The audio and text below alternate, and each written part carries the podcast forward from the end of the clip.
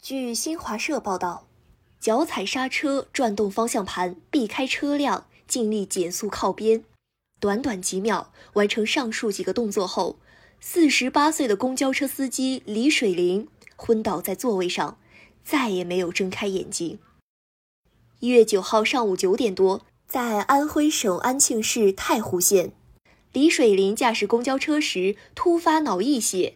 在即将失去意识的最后几秒，他死死地踩住刹车，完成一系列应急处置，保护了全车乘客的安全。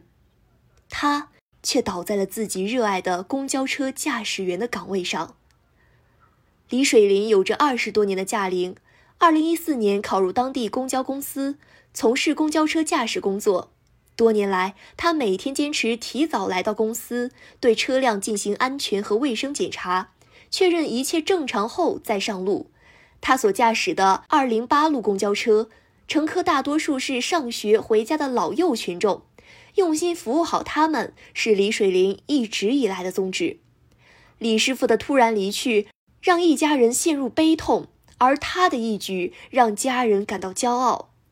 李师傅的侄子李建军告诉记者：“叔叔是一个平凡的人，关键时刻履行了自己的职责。”没有造成乘客伤亡，这是我们全家最欣慰的事情。谢谢你救了一车人，李师傅，一路走好。感谢收听羊城晚报广东头条，我是主播佳田。